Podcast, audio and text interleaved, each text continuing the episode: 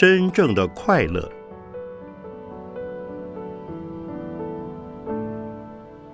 圣严法师著。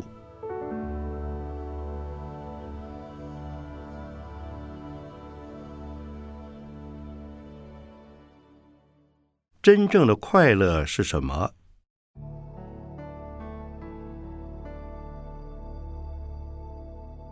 如果有人家里生了小宝宝，一般我们都会说恭喜恭喜，可喜可贺。但是佛教认为人生苦多乐少，即使是生，也是一种苦。所以佛法教我们不要以苦为乐，要离苦得乐。对于生命中四种基本现象。生、老、病、死，佛教称之为四苦。其中老、病、死被视为苦，比较易理解。但如果说生也是一种苦，大多数人可能就很难理解了。几乎每个人对于刚出生时的情形都已不复记忆。婴儿出生时。究竟觉得苦还是乐，谁也不晓得。但是我们可以推想，婴儿的皮肤非常细嫩光滑，第一次离开母体，乍然接触外界的空气时，感觉一定很不舒服、很难过。环境骤然的改变，让婴儿出生时嚎啕大哭，可是却又非得来到这个世界不可。对母亲而言，生产恐怕也不是一件轻松的事。很多妇女对于生产时受的痛苦，即使用“痛不欲生”四个字，都还不足以形容。所以古人才会把生日称为“母难日”。但是小孩出生后，痛苦解除了，母亲又会觉得很安慰、很快乐。就像历经千辛万苦，终于爬上山峰，再也不需要往上爬时，就会觉得欣喜若狂。其实这只是苦难、压迫感解除后所产生的快乐感受，是苦之后的结果，并不是另外有新的快乐产生。可见，生是一件苦事。并不是真正的快乐。出生是苦，在人的一生当中，真正的快乐也没多少。一般人感受到的快乐，都是因为满足了五欲——眼、耳、鼻、舌、身，而得来的欲乐。例如，眼睛看到美景，耳朵听到乐音。鼻子闻到香味，嘴巴尝到美食，身体有柔软细滑的触感，还有和别人谈话谈得很投机，或是获得一项新的成果，发现一桩新的事实，让自己觉得很有成就感等，这些属于心理层面的赏心乐事，也都属于娱乐。欲乐的乐都包含着苦在其中，是乐中带苦。但是我们大多数人却对这样的事实毫无所知。例如，一个稀世罕见、美若天仙的美人出现在你眼前，因为很难得见到，所以你会很欣赏她，一见到她就觉得很快乐。但是，如果天天让你见到美丽的东西，或是让美女帅哥天天在你面前出现，让你看个够，就没有什么稀奇了。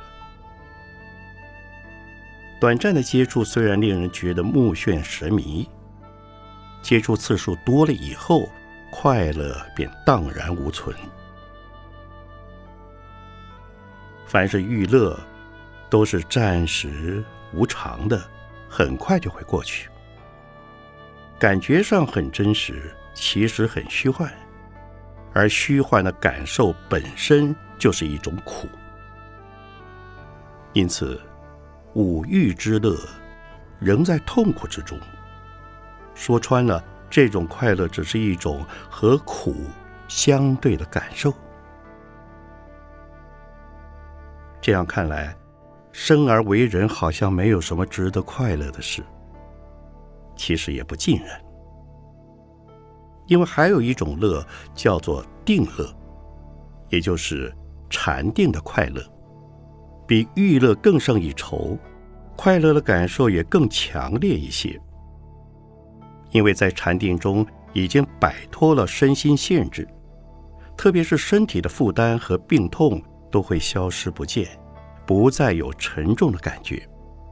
这时候心里会产生一种满足感，而且这种无事一身轻的感受是非常快乐的。只是出定以后，因为身体还在，所以因身体而有的种种负担依然存在，因此定乐也不可能长久维持。最就近的快乐是解脱之乐。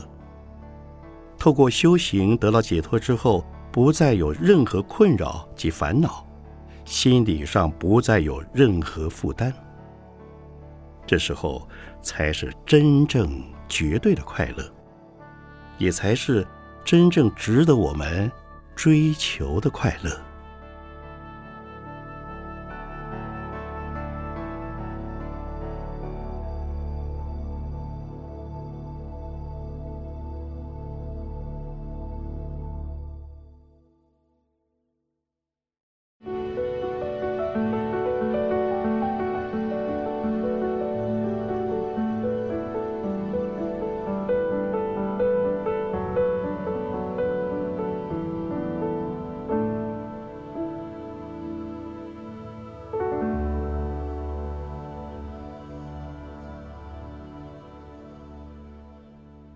追求快乐是起点，不是目的。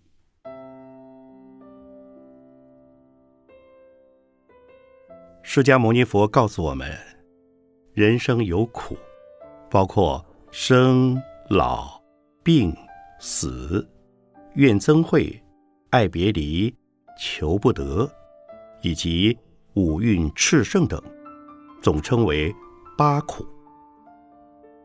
苦。是人生的事实。不过，正因为有苦，所以人一出生就希望追求快乐。因此，达赖喇嘛曾说：“生命的目的是追寻快乐。”他采取与释迦牟尼佛相对的角度来说，佛陀讲离苦，他则讲得乐，但呈现的都是人生的实相。虽然说追求快乐是人的本能，但必须先厘清，我们所追求的快乐是什么。其实，人类从出生开始，最重要的不一定是追求快乐，而是满足欲望。例如，对食物、生活安全等欲望的满足。一旦欲望得到满足，就会产生快乐的感受。因此。快乐和欲望两者间有绝对的关系。在物质上追求快乐满足，应该是现代人共同的倾向，否则物质文明不会发展的那么快。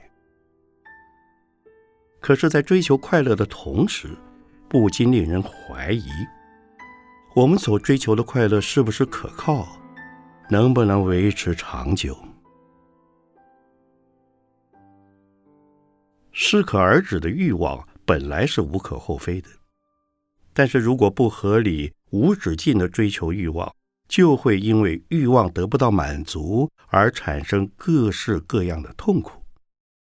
所以，人们表面上在追寻快乐，事实上却也在追寻痛苦，因为所追求的快乐都要付出痛苦的代价。而且快乐不会是永久的真实，它只是一种暂时的现象。说穿了，不过是一种幻影。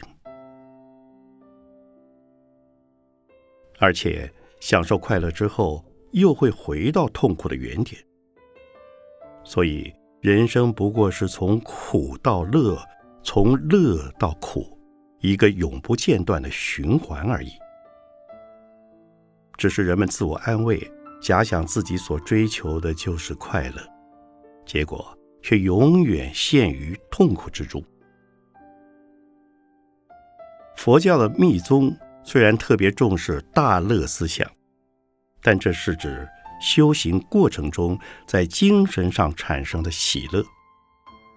例如修习禅定时有所谓的禅悦，只要能够修到身心统一。就会有一种没有捆绑束缚的舒畅感，也就是清安的快乐。又例如，中国净土宗以求生西方极乐世界为终极目的，也是以极乐来形容修行到最后的境界。可见，修行的确可以得到快乐的结果。可是，修行的目的。并不单只为了自己追求快乐，而是为了帮助别人远离痛苦，得到快乐。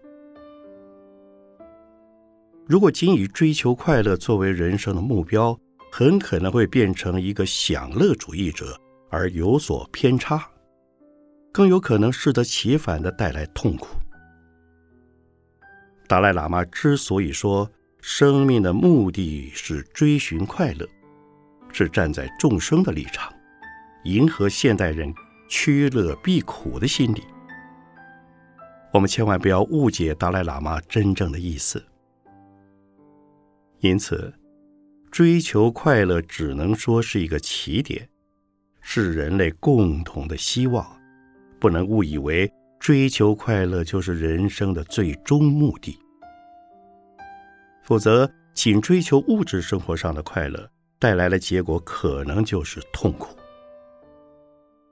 而且以佛教的立场而言，应该要有不为一己求安乐，但愿众生得离苦的精神。当一切众生都得到平安与快乐时，你才会真正的离苦得乐。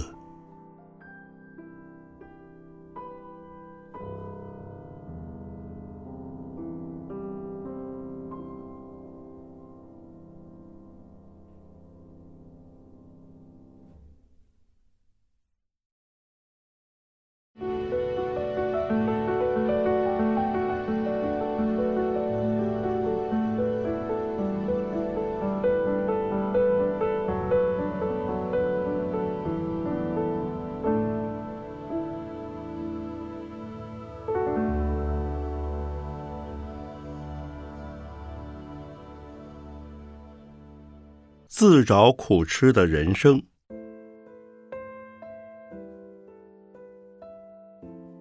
没有一个人喜欢受苦，总是希望快乐，所以会趋吉避凶、趋乐避苦，追求快乐。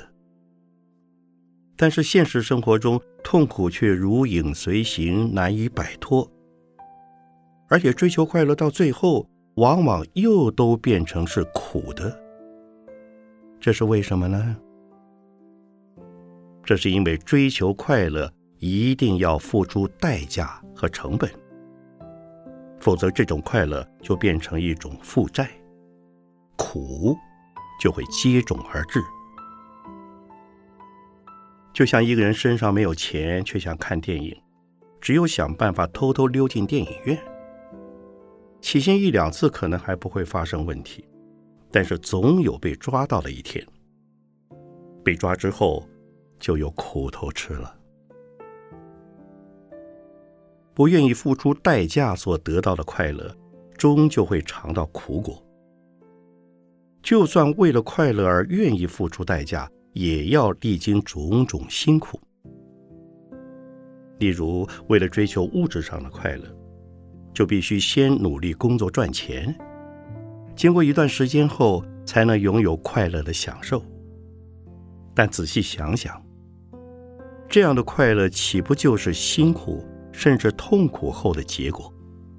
所谓的犒赏、奖赏，就是辛苦工作之后得来的报酬。俗话说：“天下没有白吃的午餐。”就算只是吃一餐饭，也都是我们辛苦工作所得的成果，也是来自于老天的奖赏。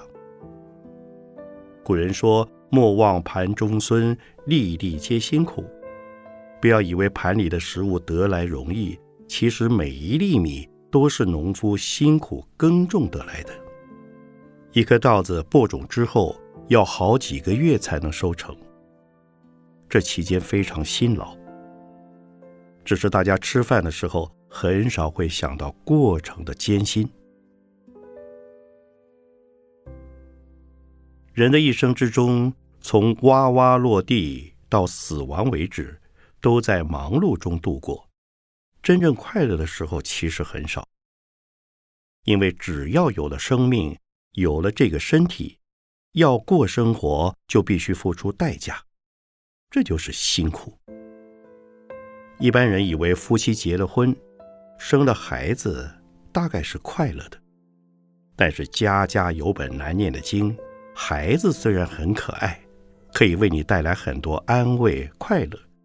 但有时也会增加很多意想不到的负担、困扰和麻烦。为了化解生活中的烦恼和痛苦，现在社会出现了许多娱乐设施以及消遣休憩环境，例如 pub、KTV 等。表面上提供人们很多欢乐，其实这种快乐都只是瞬间的麻醉。短时间内能放松头脑，让身体五官受一点刺激，接受不同的讯息，得到暂时的调剂，但不等于真正的快乐。这就像眼睛发痒时用手去抓，抓的时候觉得很快乐、很满足，结果却是更红、更痒、更不舒服。又像患香港脚的人，用热开水泡，用手抓痒时，当下会觉得很舒服，但如果不小心抓破了皮，反而会更痛、更不舒服。所以，快乐不但是苦的结果，也是另一个苦的开始。由此可知，人生本来就是苦多乐少。我们的一生积极于追求消灭痛苦的方法，这都只是治标而已，非但不能得到真正的快乐，可能还会造成更大的痛苦。主要的原因就是不知道痛苦的发生其实都是自己造成的。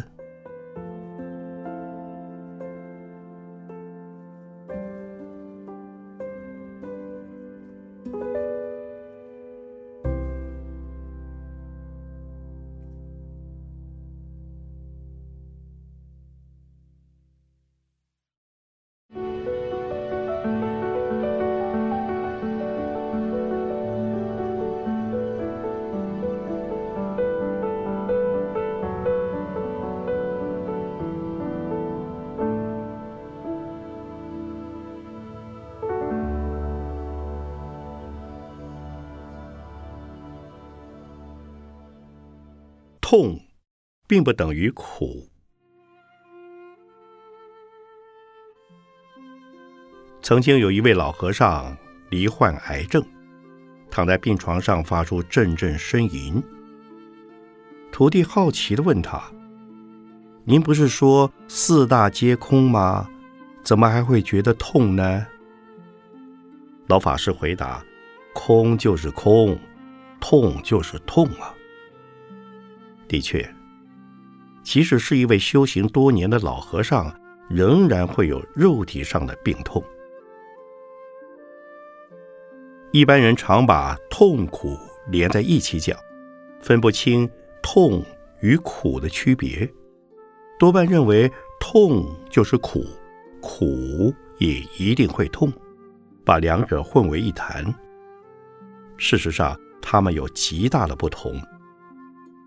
痛是肉体上的，例如当身体受到种种折磨、伤害，或是被东西打到、撞到时，神经一定会感觉到疼痛。这是人体的正常现象，否则就不是人类，而是植物、矿物了。根据历史记载，释迦牟尼佛也有肚子痛、背痛的时候。这表示成了佛的人，身体还是一样会有疼痛的感觉。但是佛的心里不会觉得苦，苦是精神、心理上的。苦有很多类型，例如生、老、病、死苦。对生的贪恋、执着，本身就是非常辛苦的事。看到自己随着时光流逝而年老力衰、疾病丛生，心里却有所不愿，也不甘心承受时，就会觉得苦。或是当一个人面临死亡，无论是自己或是亲人过世，心里都会遭遇很大的冲击而无法接受，这些都是苦。除了生老病死之外，还有希望得到某种东西却得不到的求不得苦，以及由人际关系所带来的爱别离苦与。怨憎会苦，无法与亲爱的人相聚在一起，却舍不得分离；或是放不下与怨家的仇隙，却偏偏时常与怨家相遇。除此之外，像忧愁、恐惧、嫉妒、憎恨、怀疑等负面情绪，都会让我们感受到人生是苦的。由此，我们可以很清楚的分辨出，痛是身体上的，苦则是精神上的。身体上的痛在活着的时候无法解脱，但只要等到死亡、肉体消失之后，痛也就不存在了。苦则是永远的，因为那是一种精神上的负担。如果在精神上放不下，即使死亡之后都不得解脱。而且，当我们的心苦到极点时，往往也会引起身体上痛的感受。例如，有时我们会说心好痛，但实际上，此时是因为太伤心放不下，情绪上愁苦的感受太强烈了。才会使人觉得心如刀割，痛到无法承受。但其实，那是一种精神上的苦。然而，如果自己的辛苦有所报偿回馈，就会觉得很安慰。即使历经千辛万苦，受尽煎熬，等到苦尽甘来，享受成果时，仍然会乐在其中。由此可见，当感觉不自在时，就会觉得苦；对于未来抱着希望时，就又不苦了。所以，苦并不是固定不变的感受，而会随着外在环境不断的转变。因此。如果我们的心能够时时刻刻提得起、放得下，随时随地面对现实、处理现状，而不恐惧、不逃避，看到什么就是什么，该怎么做就怎么做，尽心尽力处理之后，又能够不在乎结果，就能保持心情的平静，不再受苦了。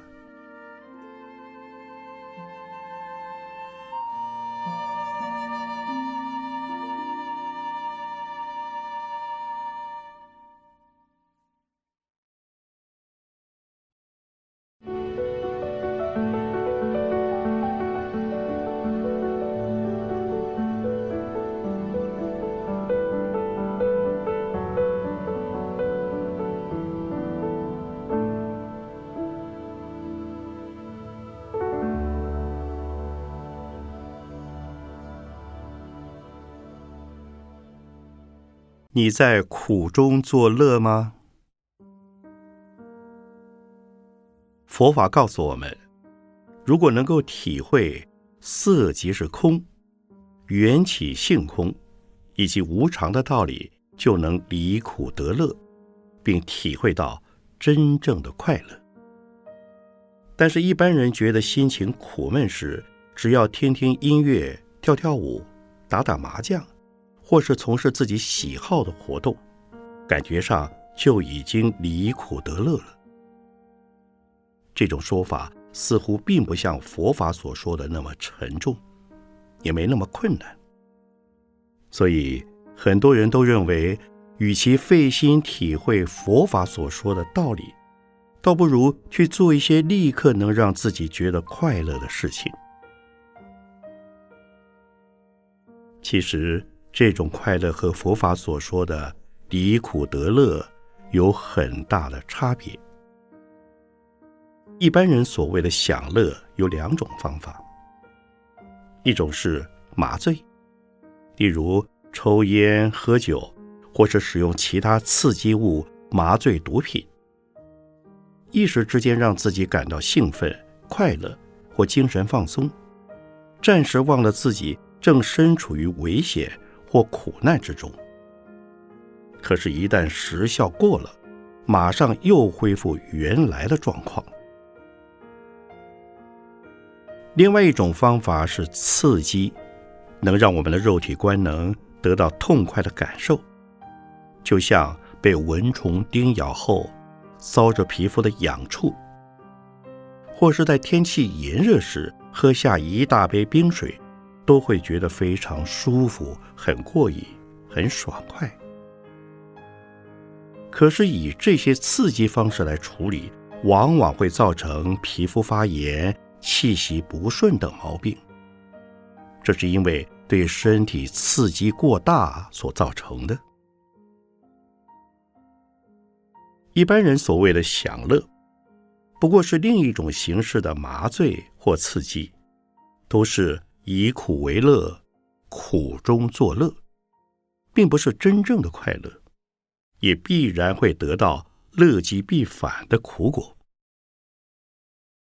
以打牌为例，并不是每一副牌都能打赢。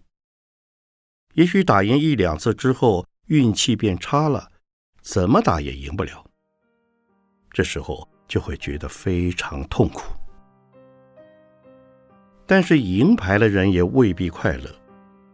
有人赢牌之后，因为太快乐、太兴奋，心血管受不了刺激，造成中风或心脏麻痹而过世。跳舞也是一样，在舞池中跳舞时，感觉陶陶然，非常兴奋欢喜，连自己是谁都忘了。但是跳完舞以后回家，一觉醒来，跳舞时陶醉的感觉已经消失了，而自己还是原来的老样子。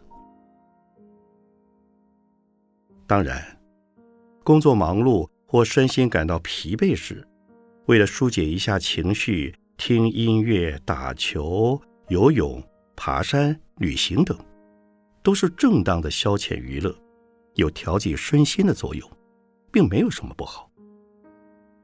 但这些消遣毕竟不是就近的解决烦恼之道，无法确保永远的快乐。修行佛法所带来的解脱之乐。才是真正就近的快乐，放下内心的一切负担，能让我们彻底从苦的观念、经验中得到解脱。这和暂时的快乐感受是截然不同的。一般人大多为了生活赚钱而忙碌奔波，身心难免会产生疲累的感觉。如果有时间，不妨做一点义工性质的工作，以休闲的心态来奉献，不但能转换心情，也能体会一下既不为赚钱，也不为生活，单纯只是为了奉献而奉献的感受。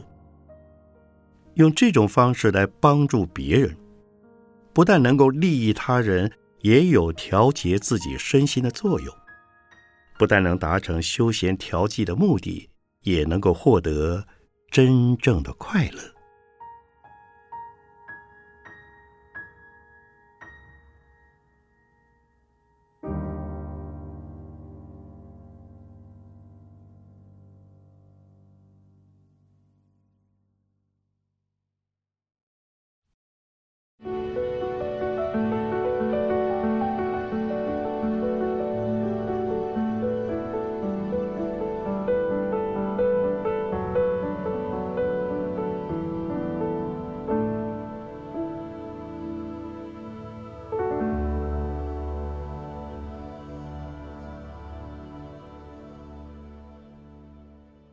心胸开朗，就不受环境局限。